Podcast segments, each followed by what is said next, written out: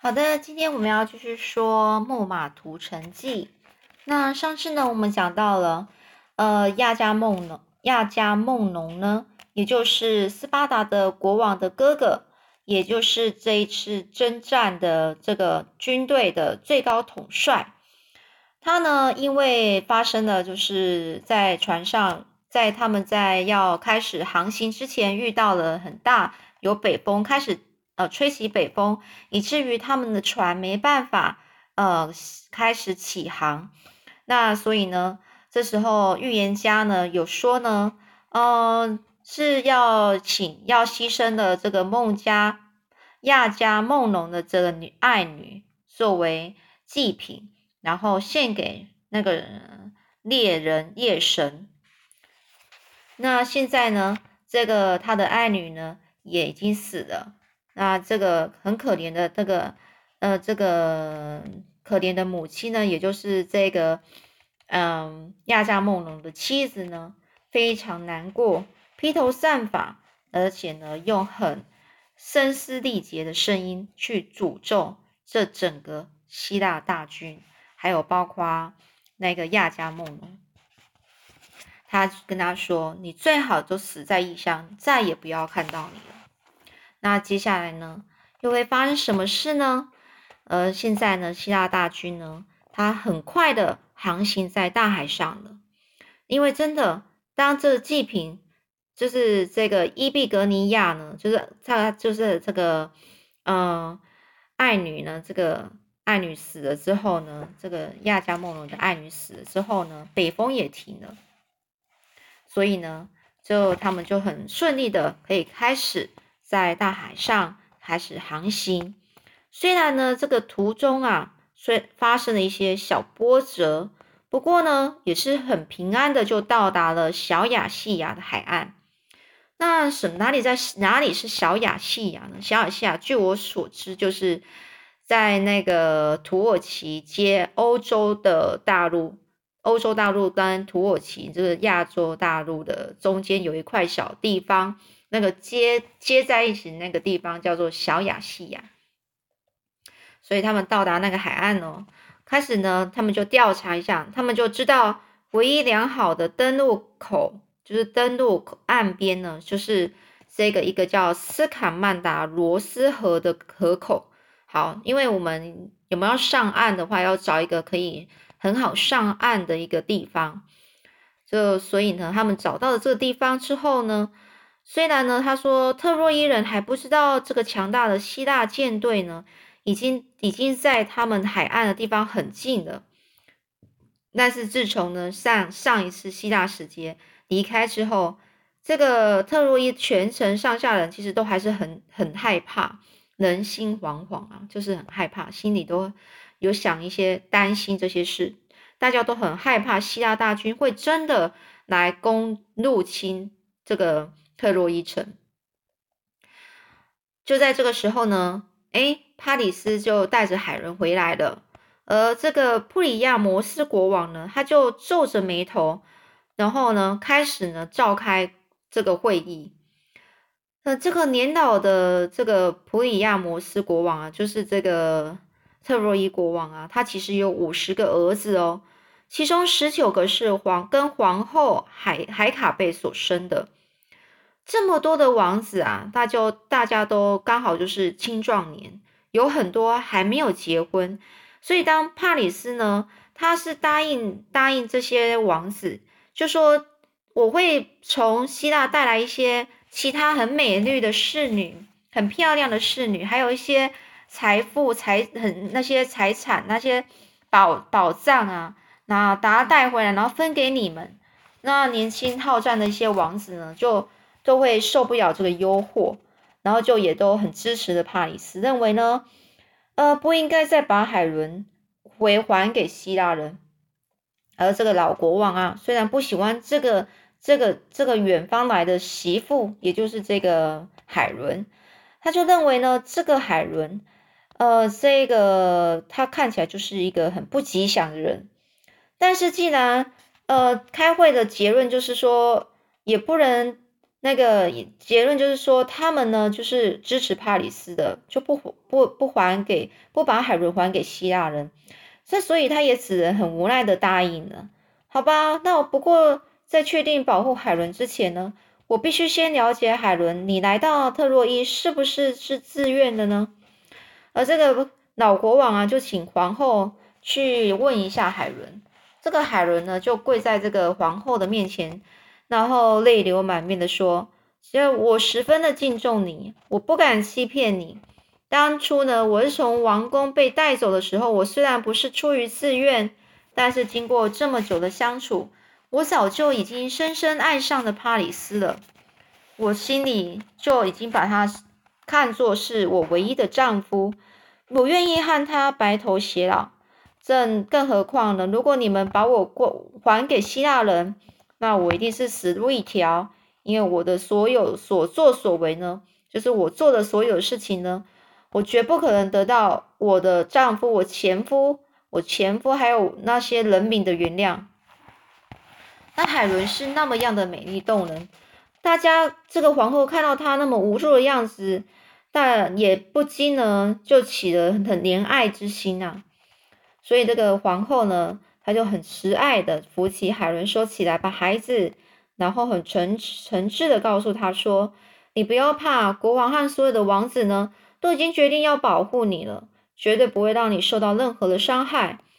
而帕里斯和海伦就这样得到了所有贵族的接纳，就在这个老国王的宫殿里安适的，就是生活了一段时间之后，才搬到他们自己的宫殿。而至于老百姓嘛，因为呢很害怕战争，一开始大家都不欢迎帕里斯还有海伦他们回来。当帕里斯头一次带着海伦去见这个老国王的时候，许多人还在路上大声的咒骂他们，甚至还朝他们丢石头。但时间久了，一方面呢，也与有也是由于说这个老国王的对老国王的尊敬，而不愿意很反对他们所宣达这个保护海伦的这个这个的命令。一方面呢，也由于海伦呢实在是太过美丽了，渐渐大家也忍不住去赞美她的美丽，而不不忍心再去为难她。所以因此呢，当希腊大军的舰队出现在特洛伊海岸的时候呢，全国这个特洛伊全国上下也不再像上次希腊大使来闽来访的时候那一种恐惧感，这王子们都十分的镇定哦，而且呢，都开始调查说。有没有他们国家有战力的可以来支援的同盟军的情况？这个时候呢，特洛伊人呢，他普遍都能相信呢，希腊军也也许很强，但是我们也不弱啊。所以呢，更何况呢，大家都相信好几位神奇神呐，就是神，除了爱神阿普洛迪，还有战神亚雷斯、太阳神阿波罗，甚至众神之父宙斯，他们都相信这个。这个特洛伊人呢，都相信他们都是站在特洛伊这一边的，而这个特洛伊人就很很自信的对着吼着说：“我们一定守得住特洛伊，在短时间内就能把讨厌的希腊人通通赶回去。”所以，当特洛伊人呢忙着在部署的时候，就是在在在呃计划这些部队啊怎么调配的时候呢，希腊大军呢已经在。一个西格欧和特洛翁两半岛之间的海岸登陆了，反正就在这个两个地方，这个海岸登陆，并且呢，立刻扎营哦，扎营就是先做一个小的露营，把它他们先大家都先在那边地方休息，而在他们的营区营幕多的，当然他们的营营区啊，就是他们的很多人嘛，所以他就多，就是他整个营幕是很多的。一幕就是它整个营帐啊，营帐一个接着一个，远远看起来就好像一座很城池一样，就好像有有一个很大的国家在那里。然后呢，其实西亚人并将呢，他之后呢将船呐先移到岸边排列成行。由于当地的地势是从海滨呢是海边啊往上蜿蜒，所以呢船呢也整整齐齐的排成一层一层的哦。细心的西亚人甚至还在每一艘船的下面都垫着石块，避免船受到了受受到潮湿，然后就腐烂。而勇敢的西亚人一心就认为呢，他们很快就能凯旋而归，凯旋而归就是打倒打败了特洛伊人，然后就赶快回回去自己的国家，就凯旋而归。不过呢，就算战争拖得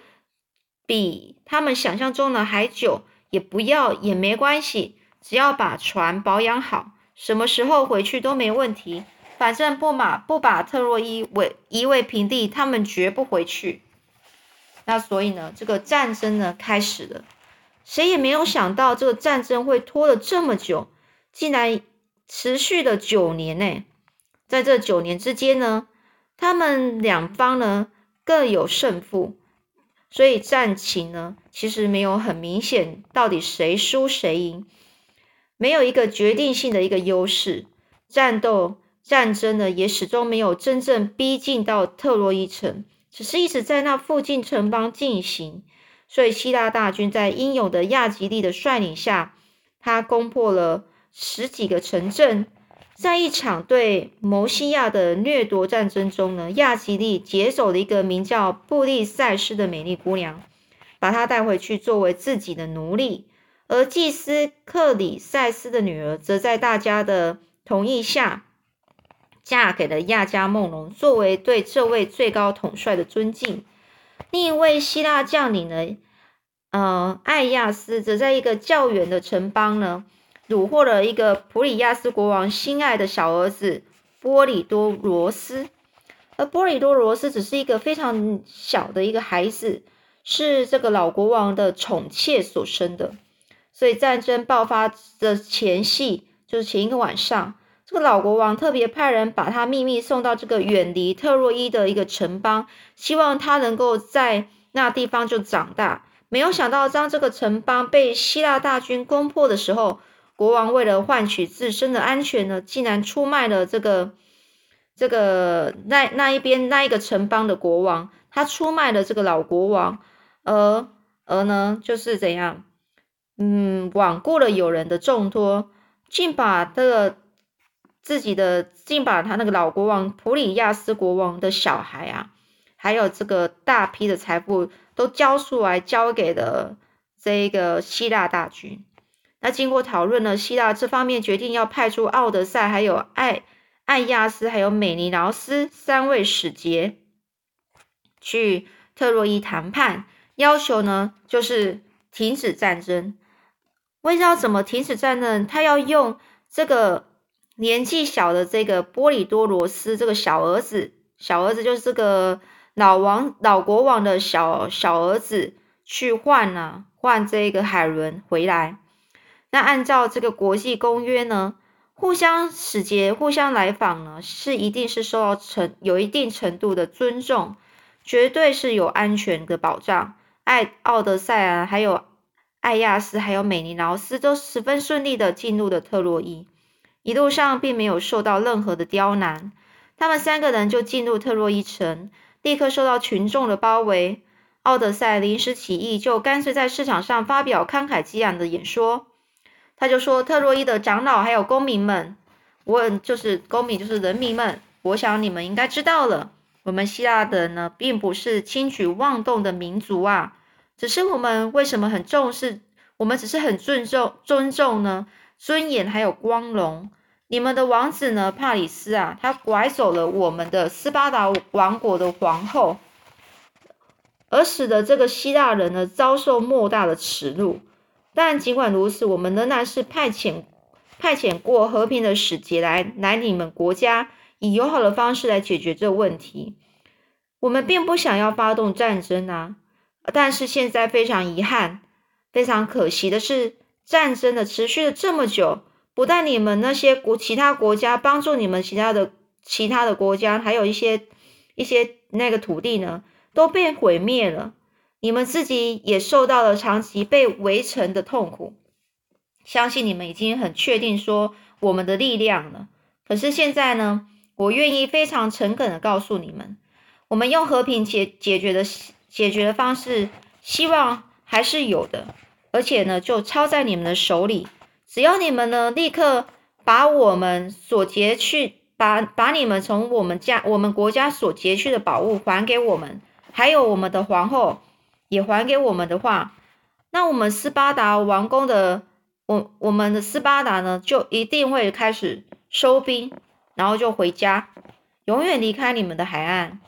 那今天呢，我也不是平白来做这种要求啦。我们为了你们的国王带了一件珍宝，对你们的国王来说，这件珍宝价值应该是比海伦更更来的珍贵，那就是他的小儿子波里多罗斯。那奥德赛呢？他讲完这些话之后呢，特特洛伊人一个一个都没有讲话，沉默不语。其实他们都觉得奥德赛说的很有道理啊。巴就巴不得能立刻呢，就赶快把那个不幸的海伦给还给那些希腊大军。没想到呢，特洛伊呢，他受到敬重的长老安特若尔终于说话了。他神情恳切的望着三位希腊使节说：“哎，你们的意见我们很清楚，也很赞同。只可惜我们有心无力呀，不能把这件错误纠正过来。因为呢，按照我们国家的法律呢。”国王拥有无限的权利，尽管我们对国事呢也享有发言权，但是国王召集我们征询我们意见的时候，我们可以畅所欲，我们可以讲我们自己的想法，但是我们却不能违抗国王的命令，也不能要求国王完全按照我们的意思去做。不过呢，为了让国王更加明白百姓的愿望，我愿意马上召开长老会议，并去邀请你们三位贵宾出席。再将结论告诉国王，这是唯一我能够我们能够做的事情。所以长老会议果然就即立刻的召开了。由于这个特若尔他亲自主持，就是这个长老安特若尔，他一个一个去询问在座人士对于希腊之间这场这场战争有什么看法。结果大家都相当一致的表达对于帕里斯的不满，认为呢他做他的作为是非常无理又。又是错的，是非法，是是是违法的，应该呢尽快归还海伦，还有他们就是属于斯巴达的的财宝。但是就有一个人呢，开始就独排众议，独排众议就是有一个人就是跟他们其他人意见都不一样，他们认为海伦是自愿意自愿来到帕里，呃，自愿跟着帕里斯来的。而特洛伊自然没有归还他的理由。这个人就是帕里斯的心腹，就是他的，就是会非常忠于帕里斯的人啊，也就是他的伏兵啊。反正就是他放在那些长老之间的这个的的一个扣，要呃为了呃他们他帕里斯的自己人就对了。而帕里斯呢，早就就在想说啊，如果这些特洛伊的长老啊，应该啊迟早就会开会议，然后。所以他就先收买了这个人，然后送给他很大很多的钱，要他到时候呢，就是用自己自己说一些话来支持帕里斯他所做的事情。那现在这个家伙呢，不仅完全是支持帕里斯的，甚至越讲越激动，越讲越离谱，竟然煽动了特洛伊人大胆的破坏国际公约，杀死奥德赛，还有艾亚斯，还有美尼劳斯这三个使节。这样，希腊大军就会立刻损失三个伟大的将领。由于他的发言太过乖乖张，就是太过夸张，最后特洛伊的长老不得不群起怒骂，把他从会场给轰出去。所以呢，来这个来这里的三位使节表达，并跟他们，并跟这三位使节表达说，他们呃是不赞同他这个这个这个怪怪的人，这个呃这个人的会的言论。这个异议分子啊，就被赶出去之后呢，那个怒气冲冲的就跑到了这个城，那个他们的城上，那个呃他们的卫城上，他去向谁？向那个国王啊，老国王，就是布里亚摩斯国王报告刚刚才发生的事情。那这个老国王立刻呢开始召集所有王子，然后开会。国王多年的忠诚老友，也就是潘托奥斯呢，也参加了。那所有开会的人都有自己的想法，意见都不都不相同，所以大家都辩论了很久。那到最后又会是怎么样呢？我们下次再说喽。